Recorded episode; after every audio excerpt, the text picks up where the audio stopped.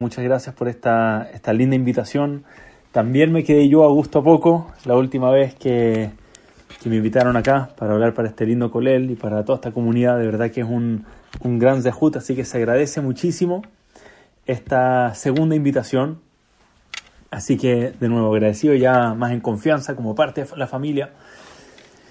Y el, el tema de hoy es un tema que es complejo, sobre todo porque estamos hablándolo en un momento bastante delicado, que es emunar en los tiempos difíciles.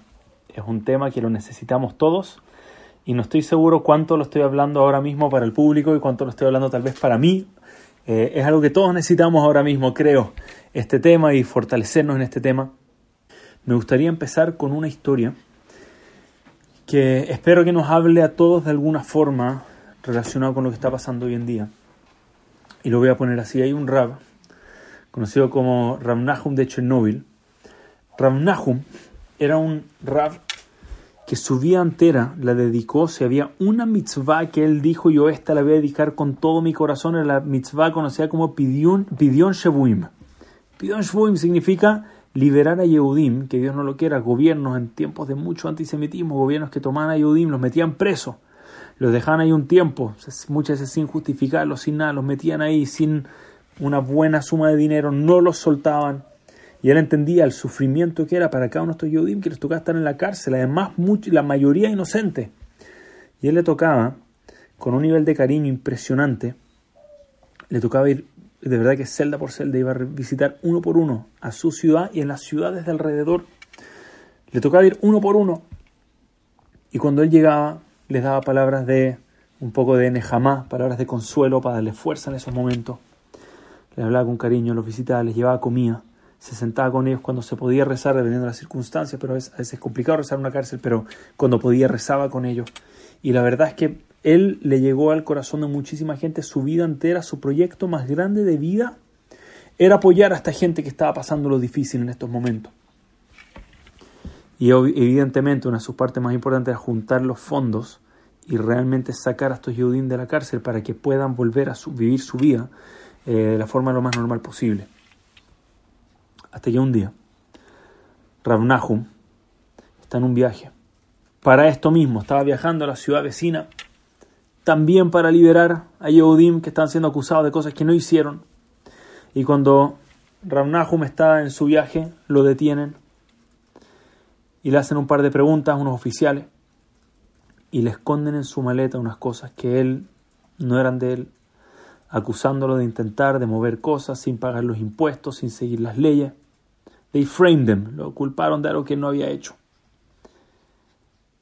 Y tomaron a Rabnahum, una persona que toda su vida fue para evitar que Yehudim estén en la cárcel, lo tomaron y lo lanzaron a la cárcel a él sin darle un time, sin darle un timeline, ni siquiera le dijeron cuánto tiempo, lo lanzaron, ahora vamos a ver qué pasa contigo. Y él no lo podía creer. Él no lo podía creer.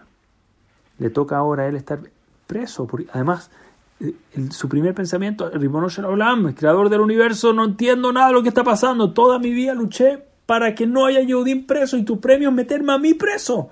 Yo toda mi vida he liberado Yehudim. Y tú ahora me estás metiendo a mí a la cárcel. Y efectivamente hay cosas de repente que no entendemos, hacemos el cálculo básico, nosotros como ser humano decimos, ayer no entiendo nada, yo doy de acá, ¿por qué mi dinero es tan distinto? Yo voy, al, yo voy a la sinagoga y rezo, ¿por qué me estás cerrando la sinagoga? De repente hay cosas que van más allá de nuestro entendimiento. Pero este no fue el caso acá.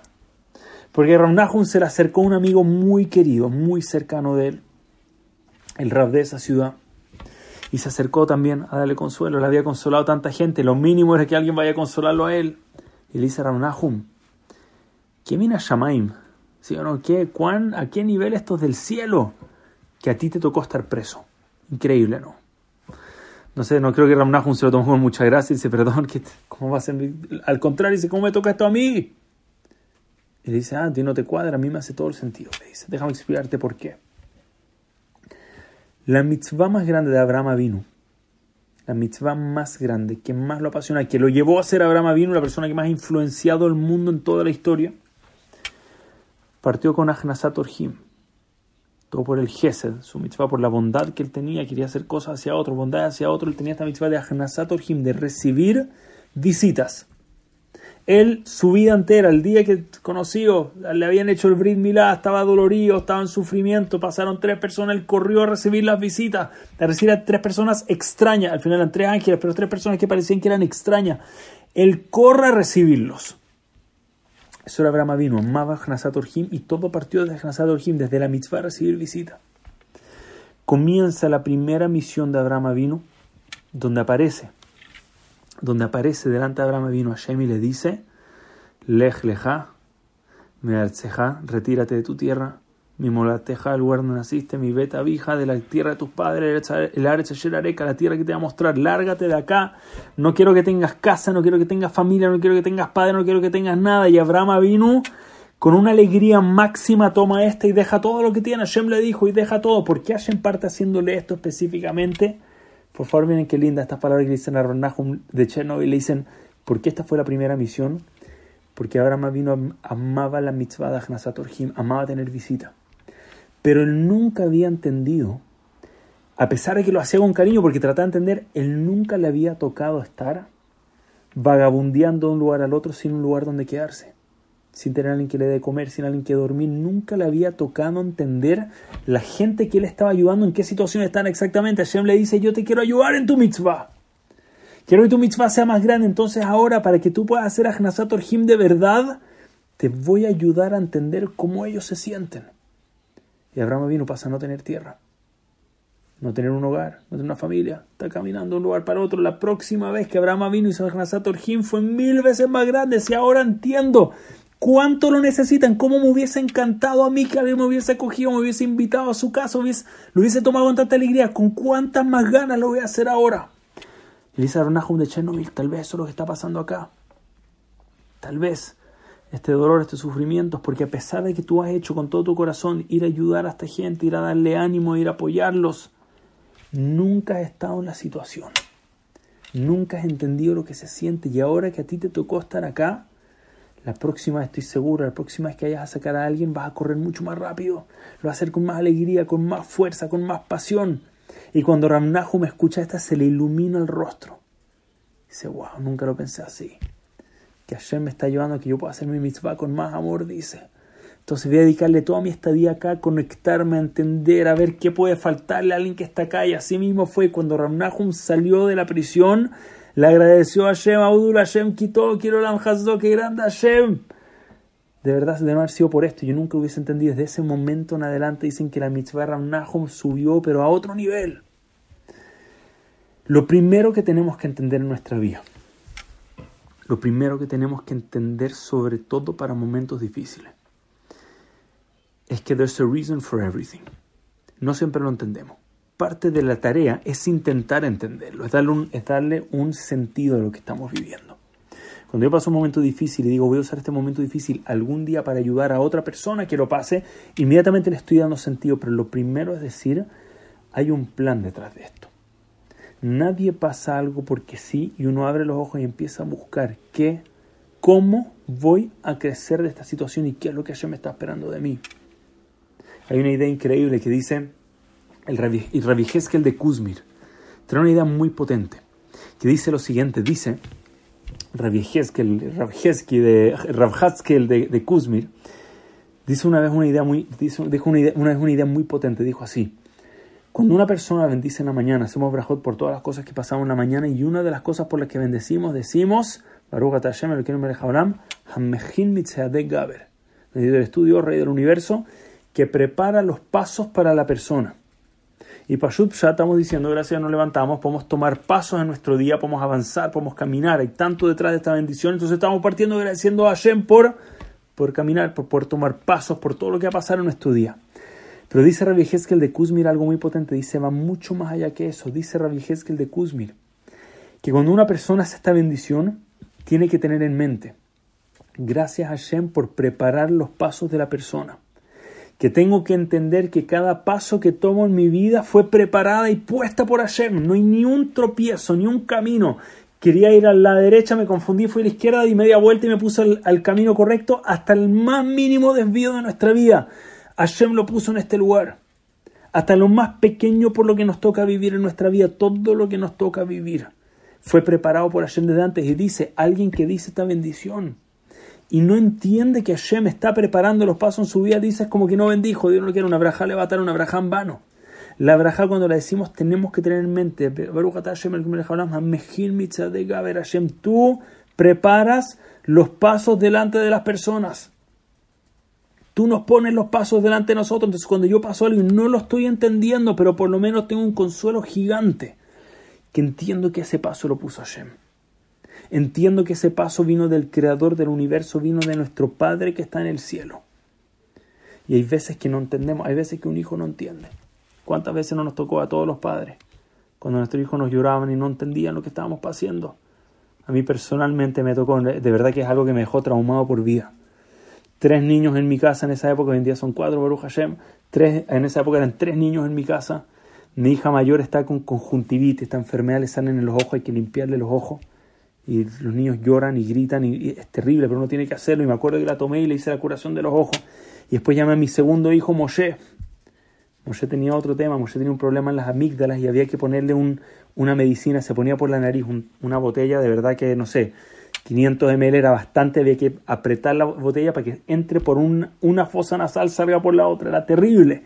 Y me acuerdo también a las fuerzas, no quería, pero me toca hacerlo porque tengo que hacerlo, era algo para evitar una operación que no queríamos hacer, gracias, no hubo que hacerla. Me acuerdo después de que hice cada uno lo que tenía que hacer, la curación de Tamar, la curación de Moshe, mi tercer hijo Shmuel, le digo, oye Shmuel, ven acá, le quería decir buenas noches y sale corriendo, papi, no, no, no, yo no quiero, yo no quiero, por favor. Yo no sé, yo dije, no, no, no, ¿cómo se te ocurre si todo esto es con amor, verdad? Todo esto es porque I have to do it. Es porque es para tu bien, pero el hijo no entiende, pero por lo menos entendemos que es Hashem el que está manejando el avión. Entendemos que es Hashem el que está manejando el plan que está delante de nosotros. Inmediatamente hay una nejama. Inmediatamente hay un nivel de tranquilidad, un nivel de calma que entiendo que there's a purpose behind this. No es porque sí, hay algo detrás de esto. Rav Blazer. Esto para entender qué significa, cuál es la mentalidad con la que tenemos que vivir nuestra vida entera. Blazer. Cuentan algo muy lindo. Dicen que una vez entró el Gabay, la persona encargada de la sinagoga, entra y ve a Rav uno de los gigantes de la época, que Rav Leiser tiene abierto un libro de Teilim y está diciendo una frase, una y otra vez, la misma frase. Ashrei ha'am lo, ashrei ha'am. Afortunada es la nación que así es para esta nación. Afortunada es la nación que Hashem es su Dios. Así está diciendo. Y después repite. Ashre Haam Shekajalo Hashem Hashem Elokav. Ashre Haam Shekajalo Hashem Hashem Elokav. Ashre Haam Shekajalo. Empieza así, una tras otra. Parecía así un disco rayado, de nuevo, de nuevo, de nuevo. Y el Gabay ya lo ve media hora. Y se le acerca, le dice, Rav, está todo bien, se quedó en un que hay algo tratando de entender, algún secreto cabalista detrás. Le dice, no sé cuán secreto cabalista, le dice, pero encontré, sí encontré algo muy importante detrás de esta frase, le dice. Le dice, te quiero decir lo que lo que significa, nunca me di cuenta lo que nos está diciendo esta frase. Lo que nos dice esta frase es lo siguiente. Afortunada la nación, shekahalo. En hebreo es muy, muy común cuando alguien dice lama, ¿por qué? Respondemos caja. Así es, porque sí, tocó así. Ashreham shekahalo. Afortunada la nación que entiende que así son las cosas. ¿Por qué? Porque Ashreham shashem elokav. Porque afortunada la nación que entiende que Hashem es su Dios. Por lo tanto, si las cosas son así, afortunado el que entiende, así tienen que ser. El mundo está viviendo lo mejor que le podría pasar en el mundo porque si hubiera algo mejor, Hashem lo hubiese hecho así. No se puede mejorar el mundo en lo absoluto. Hashem manejó algo y así es. Y le dice, afortunada la nación que entiende que pase lo que pase que incluso en momentos de incertidumbre, incluso cuando no entendemos por qué exactamente Hashem está moviendo las cosas, pero Hashem lo caga, Hashem es el que lo maneja mientras viene de Abba, mientras viene de nuestro papi. Está todo bien. Podemos estar tranquilos. No entiendo por qué el papá me está haciendo esta curación, esta medicina, este movimiento, este cambio. Pero viene del papá. Entonces está bien. Estoy repitiendo una y otra vez, le dice. Porque no es suficiente decirlo. No es suficiente. Si digo la frase y te lo explico, no es suficiente. Necesito repetirlo hasta que me quede adentro, hasta que sea capaz, incluso en el momento de incertidumbre, de tenerlo dentro mío de verdad.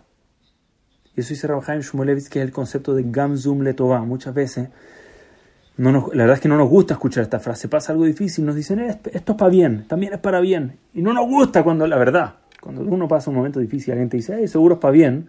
A uno le dan ganas de tomar y darle una, ¿qué te pasa entonces? ¿Qué te pasa a ti? ¿Sí o no? Porque cuando es fácil cuando le está tocando a uno que el otro te lo diga. Pero dice Rabhaim Shmulevitz, Gamzum significa que yo entiendo que este mundo es una foto gigantesca. Que hay mucho más pasando de lo que yo soy capaz de percibir a simple vista y que todo lo que pasa tiene un propósito como parte de una realidad mucho más grande de lo que nosotros vemos y cuando lo entiendo y lo tomo de esa forma, con ese cariño, con esa fe, con esa muná, de repente ya no es tan terrible, porque entiendo que estoy en manos de Hashem. Y eso por sí es un consuelo gigante. En, en, la época de la Segunda Guerra Mundial, para traer el mejor ejemplo que conozco de esto, de los mejores ejemplos, en, la, en los tiempos de la Segunda Guerra Mundial, cuentan que eh, estaba caminando con uno de sus acompañantes, básicamente, todo esto era en Inglaterra, y habían aviones alemanes pasando por arriba que pasaban a espiar, y lo que pasaban en las noches, ellos querían bombardear, atacar muchas de las casas que habían iluminadas en las noches, sabían que había gente, entonces bombardeaban, hubo una orden en todo, eh, en todo Inglaterra, en todas estas ciudades, que apaguen las luces en las noches, que en las noches no podía haber luz para que cuando bombardeen no se sepa exactamente a dónde iban los misiles. Así mismo fue, todos apagan las luces. Si alguien quería tener las luces prendidas, tenía que poner cortinas. Alguien que tenía poca luz podía poner una cortina delgada. Alguien que tenía mucha luz tenía que poner una, luz muy gruesa. Y seguro Rav Simpson, que quería estudiar bien, que quería estar fuerte en Torah, fue a comprar cortinas para poder estudiar Torah bien en la noche. Y caminando con su acompañante ven una casa. De nuevo, desde un avión todo se veía oscuro, era la idea, no sabían a dónde disparar, a dónde bombardear. Pero uno camina abajo, uno puede ver un poco las franjas de luz alrededor. Y están caminando y Rav Shimshon pasa con su acompañante al lado de una casa que está totalmente oscura. No se ve nada, nada, nada, nada. Unas cortinas increíblemente gruesas, no se ve nada. Le dice Rav Shimshon, mira esa casa. Esa casa y la vemos tan oscura. Esa es la que más luz tiene en todo este barrio. Dice, ¿por qué?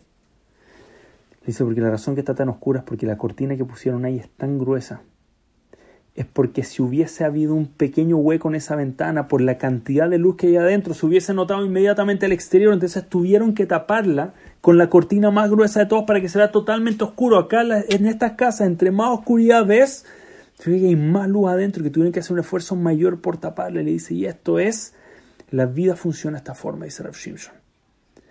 Cuando hay oscuridad en este mundo, entre más oscuridad hay, es una más grande oportunidad para sacar luz. Y creo que de alguna forma lo hemos visto en Israel. No, no que entendemos por qué pasa algo, pero darle sentido a lo que está pasando. Hemos visto a Israel estudiar Torah como nunca, de verdad que esto ha sido. Yo creo que estamos todos sorprendidos en todas las comunidades, en todo el mundo, por Zoom, en el mundo entero. Allá, ya es tarde, ya de noche. Y acá están 60 personas, más Facebook, no sé cuántos cientos de personas hay acá conectadas, estudiando Torah hasta tarde en la noche. Es una locura.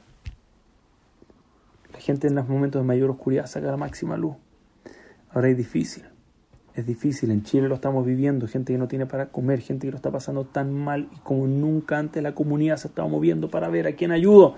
A pesar de que uno está ganando menos, algunos están perdiendo en vez de ganar, pero de todas maneras buscan cómo voy a sacar para mantener vivas las familias, las instituciones. Impresionante como la gente ha dicho en estos momentos de máxima oscuridad, estamos viendo lo más hermoso salir de la gente. No estoy diciendo por eso pasó, nadie sabe por qué está pasando lo que está pasando, pero darle sentido está en nuestras manos y entender, entender que viene de Hashem. Y entender que en estos momentos es cuando nosotros podemos sacar la belleza más grande de nosotros, cuando nosotros logramos tener emuná, tener fe en estos momentos, que todo viene de Hashem. Les voy, a, dar un ejemplo. ¿Saben que les voy a dar un ejemplo muy potente? Esto está en Hasidic Tales of the Holocaust, uno de mis libros favoritos, que cuenta Rabbi Israel Spira. Y cuenta que Rabbi Israel Spira estaba en, lamentablemente dentro de los campos de concentraciones intentando conseguir los materiales necesarios para prender una Hanukkah, para poder prender una vela de Hanukkah. Imaginémonos lo difícil que tiene que ser algo así. En la Shoah, prender una vela de Hanukkah, conseguir solamente las cosas y lo lograron consiguieron, si no me equivoco, un poco de mantequilla, la derritieron para poder prender de nuevo justo el tiempo necesario, una mecha arrancada de la ropa, la pusieron dentro de un zapato y con eso pudieron prender una mechita suficiente para hacer la mitzvah. Y dice que se juntaron alrededor. Rabbi Israel Spira arma la Hanukkah, sus acompañantes de su cuarto, llamémoslo cuarto, alrededor lo están acompañando. Y Rabbi Israel Spira se para alrededor y hace la primera bendición. Baruch Hashem, Elokeinu melech haolam, asher kiteshanu, b'mitzvotav, betzibanu, digner Hanukkah. Bendito el estudio, Rey del mundo, nos encomendaste a prender la vela de Hanukkah. Shazan Simla Botenu, Vayamim Maem de bendito el estudio, Rey del mundo, que nos hizo milagros para nuestros padres en estos tiempos. Y llega el momento la tercera veraja. ¿Cuál es la tercera veraja que se hace para prender la vela de Hanukkah? Piensen bien, están en la Shoah, en los campos de concentración. Y la tercera veraja dice, gracias Dios por hacernos vivir y mantenernos para poder llegar a este momento.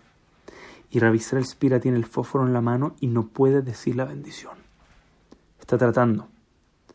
Pero como yo bendigo por algo así, bendito el estudio Rey del Mundo que me hiciste vivir en este momento. Yo voy a agradecer por eso y está, él quiere encontrar la fuerza, están todos alrededor viendo a su rab, al que le ha dado la fuerza, pero ¿de dónde saco fuerza para bendecir algo así? Están viviendo el infierno en persona. Y están, empiezan todos a llorar a ver que su rab no puede decir la braja. Respira, se da vuelta y empieza a ver a su gente, están todos en silencio esperándolo. Y lo empieza a ver uno por uno. Cuando termina de verlos, se da vuelta, cierra los ojos y con mucha más fuerza de lo que hizo las primeras dos brajot empieza a gritar Baruch Hashem Elokenu Melech Haolam Sheheyanu que nos hiciste vivir, Bekiemanu, Behigianu, las semanas de que nos mantuviste, nos hiciste llegar a este lugar. Y de repente no entiendo dónde esa cosa fuerza, pero inevitable gritar Amén. Todos gritan juntos. Y así mismo, prende la vela de Hanukkah con lágrimas en su ojo, emocionado. La gente no entiende qué pasó. ¿Qué le dio esta fuerza? Se veía tan dudoso en el momento. ¿Qué cambió? Dicen, Rab, ¿qué pasó? Y Spira los ve y les dice, cuando me llegó el momento de bendecir por eso, yo dije, ¿cómo alguien agradece por llegar a esto? ¿Qué veo de bueno acá alrededor para poder agradecer por algo así? Hasta que me di vuelta y ver un grupo de Yehudim en los momentos de máxima oscuridad que se movieron para conseguir mantequilla y un zapato, todos alrededor con esperanza para agradecerle a Shem para mantener encendida la vela, para hacer la mitzvah encendió vela de Hanukkah, que en incluso un momento hacía Israel iba a mantener la luz en la máxima oscuridad en el mundo. Dice, vivir solamente para poder ver esto. Vale la pena, dice. Inmediatamente le agradecía a Hashem, Hashem, gracias por dejarme ver la grandeza de Am Israel, incluso, no solo incluso, sobre todo en los momentos de oscuridad en los momentos donde no hay respuesta, donde no entendemos nada, pero acá está Israel prendiendo la vela de Hanukkah. Cuentan que una vez el gran rabino de Satmer, en su visita a Eretz Israel, si no me equivoco, fue su última visita. Alguien se le acercó después de que estuvo un buen tiempo, estaba volviendo a Estados Unidos y alguien dijo, Rab, usted viene acá y nos da fuerza y nos da brajot Rebe le dice, usted viene y nos da brajot, ahora usted se va de nuevo. ¿Quién nos va a dar brajot?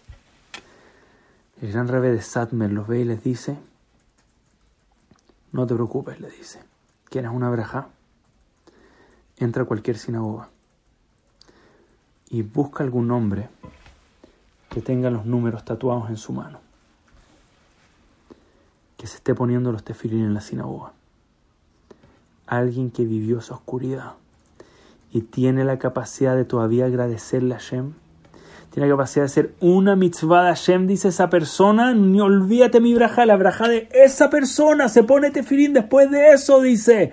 No puedes comparar esa braja con la de nadie más. A Israel en los momentos de mayor oscuridad, en los más difíciles, en los que no entendemos nada, se ha mantenido fuerte y entendemos que viene Hashem, y entendemos que estamos al lado de Hashem, entendemos que estos momentos de alguna forma sacan lo más bello de nosotros y nos cuesta porque we don't understand, pero lo que podemos hacer es sacar la máxima luz de nosotros. Entender que la vida hay momentos difíciles, momentos fáciles, esperamos que pase rápido el momento difícil, pero por mientras, ¿qué espera Hashem de mí en el momento difícil? ¿Cómo me puedo pulir ahora? ¿Qué es lo que Hashem está esperando en mi empatía? Maybe entender un poco más gente cuando lo pasa difícil para yo poder entenderlo. Shalom Bay, tal vez de alguna forma esto me tiene que redirigir a mis prioridades, a trabajar en mi casa. ¿Qué está esperando? ¿Cómo voy a.? No puedo dejar que termine la cuarentena. Yo le dije esto a mis alumnos. Yo les dije que si termina la cuarentena y yo soy la misma persona cuando entré a la cuarentena, les dije, I'm not fit to teach you anything, les dije. No soy apto para enseñarles nada. Si pasamos esto, uno de los desafíos más grandes de Israel, y vuelvo a ser la misma persona, les dije, búsquense a otro director, yo no puedo hacer este trabajo. El mínimo de calle hoy es decir, cómo salgo una nueva persona. Y no hay errores de cálculo. Hashem nos puso en una situación exactamente la correcta para exactamente cada uno de nosotros. Decimos, no, es porque estoy viviéndolo con todo el mundo, me tocó. No, no me tocó. Hashem me puso exacto donde yo saco el, máximo mío. Esto, by the way, responde una de las preguntas más grandes que he tenido, la verdad, por mucho tiempo, hasta que mi rabino de Baltimore, Rav Kalman Weinrev, me, alguien que le tengo una admiración muy grande, me contestó esta pregunta hace muchos años atrás. Hay un Rashi muy extraño Cuentan que Yosef Hatzadik, Yosef fue vendido por sus hermanos a Egipto, lo peor que le puede pasar en el mundo. Lo vendieron a Egipto. Llegó a Egipto, el peor lugar. Está hablando del hijo de Jacob vino, la persona más pura del mundo. En el peor lugar del mundo, el lugar más impuro, más inmoral. no tenía nada que hacer en este lugar. No solo eso, Yosef trató de hacer lo mejor de él. ¿Qué pasó? Lo metieron preso. En la cárcel, en el lugar más bajo, del lugar más bajo del mundo. Ahí está Yosef. Yosef no entiende nada intenta hacerlo mejor. Y Hashem es Hashem, Hashem mueve la ficha. Eventualmente él llega a ser el virrey de Egipto. Llegan los hermanos de él. Conocemos todo el encuentro. Pasaron después de mucho drama que hay entre medio. Finalmente los hermanos no sabían que era Yosef era el virrey. Y llega el gran momento dramático donde Yosef ve a sus hermanos y les dice, Ani Yosef. Yo soy Yosef, dice Yosef a sus hermanos. Dice la Torah, los hermanos no podían hablar. Era tal el shock, era tal el miedo. Imagínense un segundo, es el virrey de Egipto, su hermanito pequeño al que vendieron a Egipto. Imagínense la posición difícil en la que están los hermanos ahora. El momento de la venganza llegó. No pueden hablar. No pueden hablar. Y después Yosef dice, y esto es muy extraño, después Yosef agrega una frase más. Y dicen nuestros sabios, la frase que Yosef agregó venía para consolar a los hermanos. Quería tranquilizarlos, imagínense, los hermanos están caminando hacia atrás espantados, no saben a dónde mirar, no pueden hablar.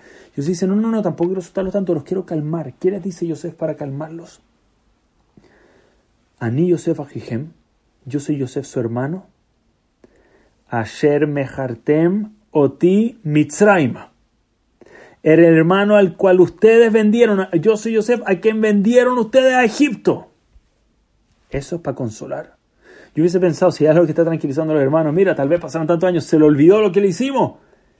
Yo soy su hermano al que ustedes vendieron a Egipto. Y de alguna forma eso, eso va a consolar a Yosef. Eso le va a los hermanos de Yosef, eso le va a dar tranquilidad que le saquen cara al daño que le hicieron. Y así me explicó mi rab. La realidad es, el miedo de los hermanos más grande no era que Yosef se iba a vengar. Hashem los protege. Hashem, lo que, lo que decía Hashem era mejor. El, mío Yosef era un mío mucho más grande. Cuando los hermanos de Yosef vieron a Yosef, dijeron, mira la cara de tzaddik que tiene este hombre. El Midrash dice que era idéntico a Jacob. Su rostro era igual de puro, igual de tzaddik, igual de grande que su padre. Dijeron, imagínate el daño que hicimos. Si Yosef logró crecer a tener este rostro de pureza, de grandeza acá en Egipto, imagínense el rostro de grandeza que tuviera él hoy en día si hubiese crecido al lado de papi, estudiando Torah, ahí en casa, en Eretz Israel, sería otra persona. Imagínense, sería. Tal vez evitamos que la persona más grande de la historia del pueblo judío pueda surgir por culpa nuestra. Empezaron a temblar. Mira la cara de Tzaddik de este hombre, nuestro hermano Yosef. Y nosotros lo vendimos, nosotros hicimos este daño. De, no ser por eso, este sería Mashiach. Y Yosef ve que sus hermanos están temblando. ¿Qué hicimos? Están diciendo los hermanos, what did we do? Yosef dice, hermanos, tranquilos. Ani Yosef Ajijem, ¿saben por qué yo soy este Yosef? ¿Saben por qué yo tengo este rostro? Únicamente porque atem mejartemoti mitzrayim. Ustedes me vendieron a Egipto solamente porque pasé por estas dificultades, por estas pruebas. La esposa de Potifar que tuve que vencer a mí, etcétera, a otro nivel. Porque tuve que mantenerme correcto en un lugar tan impuro como este, porque tuve que criar a niños buenos en Mitzrayim. De no ser por eso, yo nunca hubiese llegado a ser este Yosef. Es verdad, les dice. Ustedes lo hicieron para mal y tienen que hacer Teshua. Pero por mí, Hashem nunca me tuvo en el lugar equivocado. Cada paso por el que yo pasé en mi vida me construyó para yo transformarme en Yosef. Y eso es lo que tenemos que entender cuando pasamos un momento que no entendemos nuestras vidas. Decimos, ¿qué está haciendo Hashem? Ese no era el plan. Hashem, te equivocaste. Cambio de, cambio de dirección. No existen errores. Estamos exactamente donde Hashem quiere que estemos. Estamos exactamente en el lugar donde nosotros crecemos al máximo. Son Gamsum Leto hay una foto tan grande y esta es una mini. De verdad, se lo pensamos en perspectiva, han pasado meses. Pero pensemos lo que una vida, 120 años, meses, no sabemos todavía lo que va a salir de acá. Nuestra tarea es que salga algo gigante, que las mejores personas, el mejor brillo, la belleza máxima de cada uno de nosotros salga de lo que estamos viviendo ahora. Entonces quiero cerrar con una historia más y me encantaría tener su atención al máximo en esto porque de verdad lo que les voy a contar ahora lo escuché de Rab David Bazán en Panamá, Rab de la juventud, un Rab un grande de verdad en Panamá. Eh, después de que la escuché le dije me voy a tomar el tiempo de estudiarla y me tomé el tiempo para verla en profundidad. Entonces les quiero compartir algo que ojalá nos dé el Hizuk, la fuerza que necesitamos en estos tiempos. Y de nuevo, como dije al principio, creo que la estoy contando también para mí, o tal vez principalmente para mí. Cuando el pueblo judío estaba viviendo los horrores de la Shoah, pasó mucho tiempo hasta que el mundo se enteró de lo que estaba pasando. El mundo no, reaccionó. Habían rumores, pero la gran mayoría no sabía que estaban matando. Por años no supieron que los alemanes y que los nazis estaban matando al por mayor a los judíos, no tenían cómo saberlo. Los nazis que hacían, llevaban gente a ver con cámaras y video y grababan a gente en la Shoah trabajando y decían, mira, es un campo de trabajo. De nuevo, tal vez no el más digno del mundo, pero campo de trabajo había en Rusia peores de lo que están mostrando los alemanes. Se decían, mira, acá están, están trabajando, tienen para comer, tienen habitaciones bonitas y ellos mostraban, cada vez que la gente decía, ¿dónde están los judíos?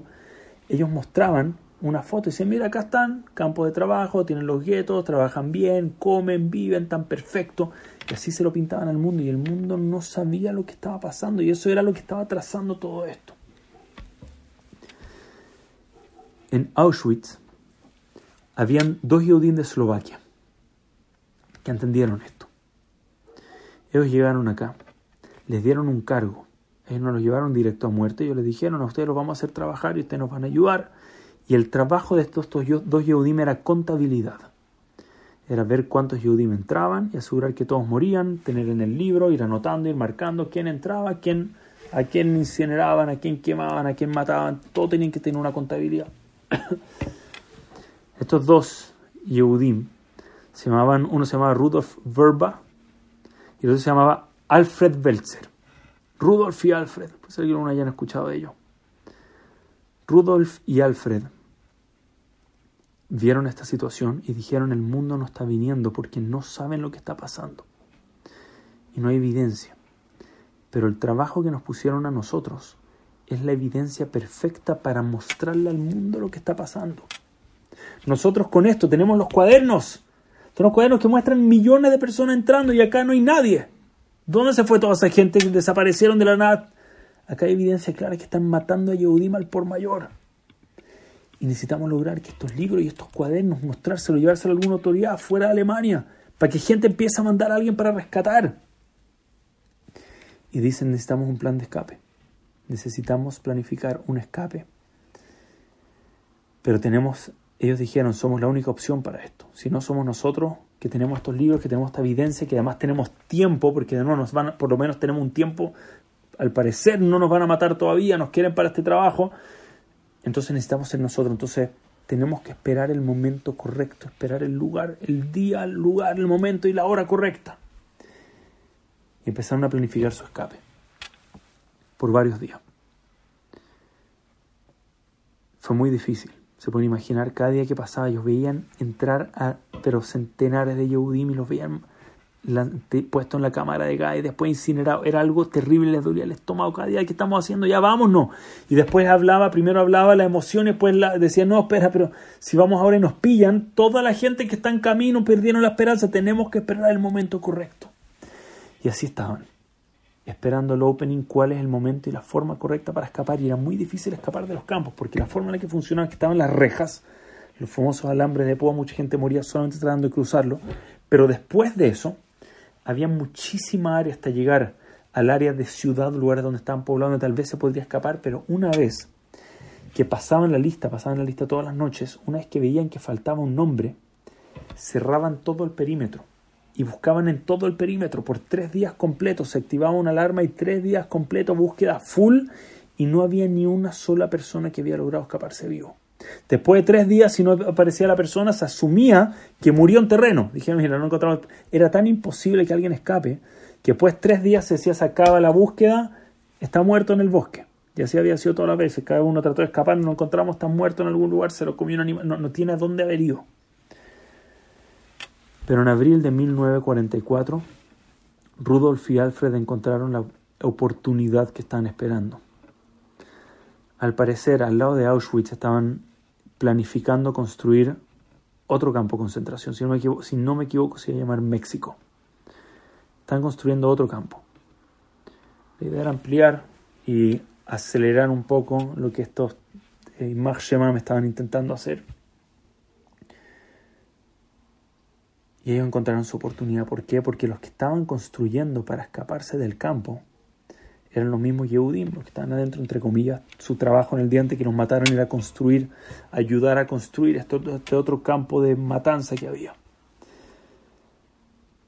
¿Y qué pasó? Afuera se abrían las rejas de donde están los alambres de púa y afuera tenían todo el material de construcción. Había unas pilas y vigas de madera gigantescas. Y todos estos materiales usaban, lo tomaban, lo llevaban y lo traían de vuelta y así tenían que estar trabajando y una vez que terminaban entraban todos y ahí pasaban la lista.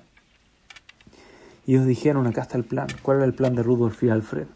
Si alguien no ha entendido algo hasta ahora, me manda por el chat. Me imagino que todos han entendido más o menos. ¿Cuál era el plan de Rudolf y Alfred? Cuando nos toque trabajar de nuevo, salir a trabajar, a mover las maderas, ellos iban a estar ahí contando, viendo que estén todos presentes. Había una pila gigante de vigas de madera. Había vigas una arriba de la otra, unas planchas grandes de madera ellos se iban a esconder dentro de las vigas, justo afuera de los alambres de púa. Dijeron, cuando suene la alarma, nos van a buscar adentro, no vamos a estar, nos van a salir a correr a buscar a dónde nos escapamos. Nadie se le va a ocurrir que estamos ahí en la puerta, literalmente en la puerta de Auschwitz. Nadie lo va a pensar. Entonces vamos a abrir unos huecos, nos van a meter ahí adentro, con un poco de comida, un poco de algo para tomar. Pueden saber dos personas, después van a torturarlo, nos van nadie puede saber lo que está pasando, nos van a meter ahí adentro y vamos a esperar los tres días completos. Vamos a esperar que pasen tres días enteros, que nos busquen entero en toda el área. Van a asumir que estamos muertos. Nosotros vamos a estar ahí comiendo y cuando se acabe la búsqueda, esa noche cuando se vayan a dormir, nos salimos y podemos escaparnos y ahí no nos van a estar buscando. Ese era el plan. Y llegó el día. Abril 1944. Llega el día. Cinco de la tarde. Se abren las vigas están todos trabajando afuera, silenciosamente. Una persona que lo está ayudando abre las vigas. Entran los dos a este hueco, tiene un hueco pequeño para poder ver y escuchar. Y ponen arriba de ellos, en caso de que alguien vaya a sacar una plancha, ponen cinco planchas de madera. Una, dos, tres, cuatro, cinco, una arriba de la otra. Dicen acá hay cinco planchas tapando a Rudolf y Alfred y ellos no van a poder, o sea, con esto no los van a, no los van a encontrar.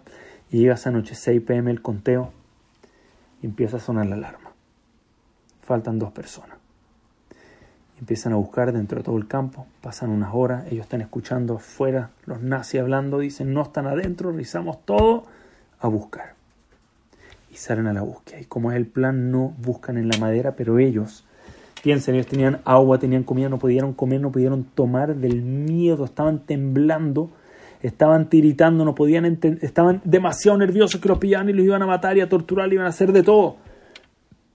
Pero los buscaron todo el primer día y lo lograron. No los encontraron el primer día. Ellos no comieron nada, tenían tanto nervio, no comieron nada, pero estuvieron el primer día y sobrevivieron. Y llega el segundo día, dicen, ya gente, vamos, tenemos que encontrarlo, están no pueden haber salido del perímetro, vayan todos a buscarlo y salen todos a buscarlo de nuevo, es una segunda revisión adentro. Y a todo esto se paran dos nazis al lado donde están las maderas y un nazi le dice al otro, algo acá está extraño, dice. Algo acá, algo acá no puede ser. Empieza a pensar, pensemos bien, ¿cómo se fueron tan lejos? Estos tipos no han comido, son raquíticos, no tienen fuerza para algo así. Dice, ellos tienen que estar acá adentro. El otro dice, ¿cómo van a estar adentro? Si buscamos adentro, adentro es lo más fácil de encontrar, no hay nadie. Dice, no. Dice, ¿sabes qué? Ya la tengo, dice y apunta las planchas de madera y dice, acá están, dice. Te aseguro están escondidos dentro de la madera, ahí tienen que estar, no hay otro lugar. Dice, ¿tú crees ahí, acá, de la puerta de Auschwitz? Te garantizo, están ahí. Ok, están temblando los amigos y escuchan a los nazis pararse arriba de la madera, están arriba de ellos. Dice, a ver, levanta una plancha de madera y la sacan y dice, eh, hay más madera abajo, no están. Dice, no, no, no, no, no, sigue sacándole, dice el amigo, te digo que están acá y los tipos están temblando. Sacan la segunda, los tipos cada uno era un cuchillazo en el estómago, escuchar solamente la madera moverse, sacan la segunda. Le dice, todavía hay madera. Dice, saca otra más. Sacan la tercera plancha. Empieza a decir el Shema, como cualquier Yehudi cuando sabe que se acabó. Sacan la cuarta plancha. El amigo le dice, van cuatro planchas, ¿en verdad tú crees que están planificados? Todas estas planchas pusieron. Le dijo, sigue sacando, te garantizo, están. Y solo queda una plancha entre Alfred y Rudolf y estos dos nazis que lo están buscando. Y se levantemos esta plancha, te garantizo, lo encontramos. Escuchan la madera, la última moverse, abrirse, entrar un poquito de luz por esos huecos. Y aparecen otros nazis y dicen, hey, ¿qué hacen ahí? Dice, estamos buscando a este hombre. Dice, no, los acaban de encontrar, les dicen. Acaban de encontrar dos cuerpos acá tirados, acá afuera, todos sospechosos. Al parecer son ellos. Vamos a revisar. Y sueltan la madera. ¡Pum! La última, la quinta plancha. Y se van los dos amigos. Los dos nazis con los otros nazis a buscar quién eran estos cuerpos, a ver si efectivamente eran o no eran. Y no volvieron esa noche. Ellos no podían tanto los nervios, de nuevo otro segundo día no pudieron comer, pero ese día no volvieron. El tercer día nuevamente hubo una orden de buscar en todos lados, pero estos nazis no volvieron y lograron pasar todo el tercer día sin que nadie toque la tabla que faltaba. Entonces cuando terminó el último día, se cerró la búsqueda, se asume que murieron, todos entran, pasan lista y todos van a dormir. Llega el momento de Alfred y Rudolf de terminar el plan y escapar. Empiezan a empujar las tablas de madera, pero llevaban tres días sin comer por los nervios. Y tratan de levantar la tabla y no pueden levantar la tabla, no tienen fuerza. Dice, no puedo levantarla, estamos requíticos, no hemos comido y, nosotros ya eran, ya eran esqueletos, no tenemos cómo y empiezan a tratar de levantar y no pueden. Y se escucha, no podemos morirnos acá tenemos que sacar fuerza de donde haya, de donde no exista, tenemos que sacar la fuerza para escapar de acá y empiezan a intentar empujar como sea. Y logran arrastrarla, sangrando los dedos, logran arrastrar un poco la madera y un poquito más. Y abren el hueco justo necesario. Después de una hora de esfuerzo logran abrir un hueco suficiente para poder salir. Y salen los dos. Se llevan la comida que les quedaba. Y se retiran y se salvaron. Escaparon después de un milagro tras otro. El que quiera ver todo lo tiene que ver después en el video Secrets of the Dead. Está todo, impresionante. Lograron escaparse un milagro tras otro, tras otro, como no los pillaron sin documentos, dos judíos escapados del campo, cómo lograron salir, pero uno tras otro lograron salir y llevar los libros con todo el bookkeeping, con todos los registros a las autoridades y el mundo supo que la Shoah existía gracias a Alfred y Rudolf. Gracias a estos dos hombres el mundo supo lo que estaba pasando y empezaron a moverse para ver cómo los iban a rescatar. Pero les quiero decir algo. De verdad que si no lo decía David Bazán, yo nunca lo hubiese parado a pensar esto. Por favor, escuchen lo que les quiero decir y con esto quiero cerrar. Cuando Rudolf y Alfred estaban debajo de la madera, cada plancha de madera que sacaron estos dos nazis les dolió, les dije, como un cuchillazo en el estómago. Hashem, ¿qué me estás haciendo? Why are you doing this to me? Estoy tratando de salvar a tus hijos. Una plancha, dos planchas, tres planchas, cuatro cuchillazos en el estómago. Pero solo se dieron cuenta unos años después que de no ser por estos dos nazis que sacaron las cuatro planchas de arriba de ellos, si apenas pudieron levantar una plancha, cinco planchas, ahí hubiesen muerto, nunca hubiesen podido escapar de ahí. De no haber sido por esos cuatro cuchillazos, esas cuatro planchas que se movieron, no había forma que ellos dos hubieran logrado mover las planchas de madera. Cada uno de esos cuchillazos gracias, entre comillas, me cuesta decirlo, pero por, o por culpa para ellos, gracias a estos dos nazis que pensaban que estaban intentando capturar los que movieron estas cuatro maderas, el mundo se enteró y fueron capaces de mandar a rescatar al pueblo judío los campos de matanza. De no haber sido por esas cuatro planchas que se movieron, ¿cuánto tiempo más hubiese pasado hasta que el mundo lo supo? Cuatro que dolían tanto a Shem, why are you doing this? Pero Gamzu Letová significa yo entiendo que hay una foto más grande y estoy viendo un pedacito de la foto solamente. Y a veces ese pedacito duele y no lo entiendo, no capto perfectamente qué está haciendo Hashem. Pero mi misión es sacar luz de ese momento. Mi misión es incluso ahora que no entiendo lo que está pasando, por qué está pasando, yo saco lo máximo, yo saco lo mejor de mí. Yo veo cómo aprendo este momento para ayudar a otros. Yo veo cómo aprendo este momento para mejorar mi midoto, para estudiar más, para crecer más, o para rezar mejor, o para entender que todo viene de Hashem. Yo saco la luz que necesito sacar ahora mismo, pero nunca dejo de dudar.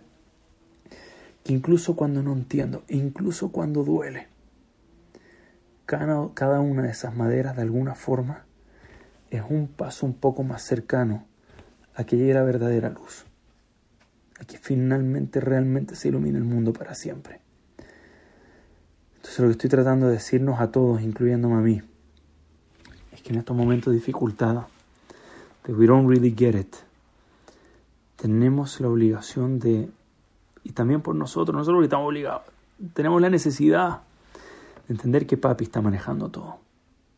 Incluso las cosas que no entendemos exactamente por qué, vienen de Hashem. Y eso es un gran consuelo en sí. Mira, Viene algo firme, pero viene de Hashem. Me están limpiando el conjuntivitis de los ojos, pero es Hashem el que lo está haciendo. Entonces no es tan terrible. Entonces entiendo que puedo concentrarme principalmente en ver cómo crecer en estos momentos y entender que Gamze Yabor, si Dios quiere, va a pasar esto. Si Dios quiere, tenemos fe, tenemos una que vamos a ver lo mejor que tengamos que ver más adelante, pero ahora mismo no estamos solo esperando que pase, estamos viendo cómo crecer de esto y algún día seremos meritorios de entender todo. Ojalá que sea en este mundo y que sea pronto podamos entenderlo. Pero seguro algún día vamos a entenderlo y vamos a decir, wow, qué bueno. que así sea, que podamos decir qué bueno que ese tiempo lo usé para el propósito para el que Hashem lo puso. Hashem sabía que yo iba a brillar en la mejor forma en esta situación y lo logré. Y eso es lo que tenemos que apuntar. incluso cuando no entendemos todo, sacamos nuestro máximo brillo. Tenemos que Hashem maneja el mundo entero Tenemos que incluso lo que duele viene para nosotros de alguna forma. Tal vez no lo entendemos ahora. Algún día nos van a responder todas nuestras dudas. Hasta entonces, Bezat Hashem, seguir adelante con emuná, con fe, con fuerza, tengamos el zehut de que pronto pasen los momentos difíciles, que podamos decir, ver todo con alegría, digamos, wow, fueron unos necesitos y después todo siguió bien y Hashem lo trajo esto en un segundo y se fue en un segundo y todo voló y los negocios volaron y hubo refugio para todo rápido y podemos ver con claridad, todo se va inmediatamente, pero que no haya sido en vano, no podemos volver las mismas personas que llegamos, que tengamos el zehut de crecer al máximo, sacar nuestra máxima luz en estos momentos. Muchísimas gracias a todos. Si alguien quiere algún comentario, pregunta, adelante. Y muchas gracias nuevamente al Colel por esta linda invitación.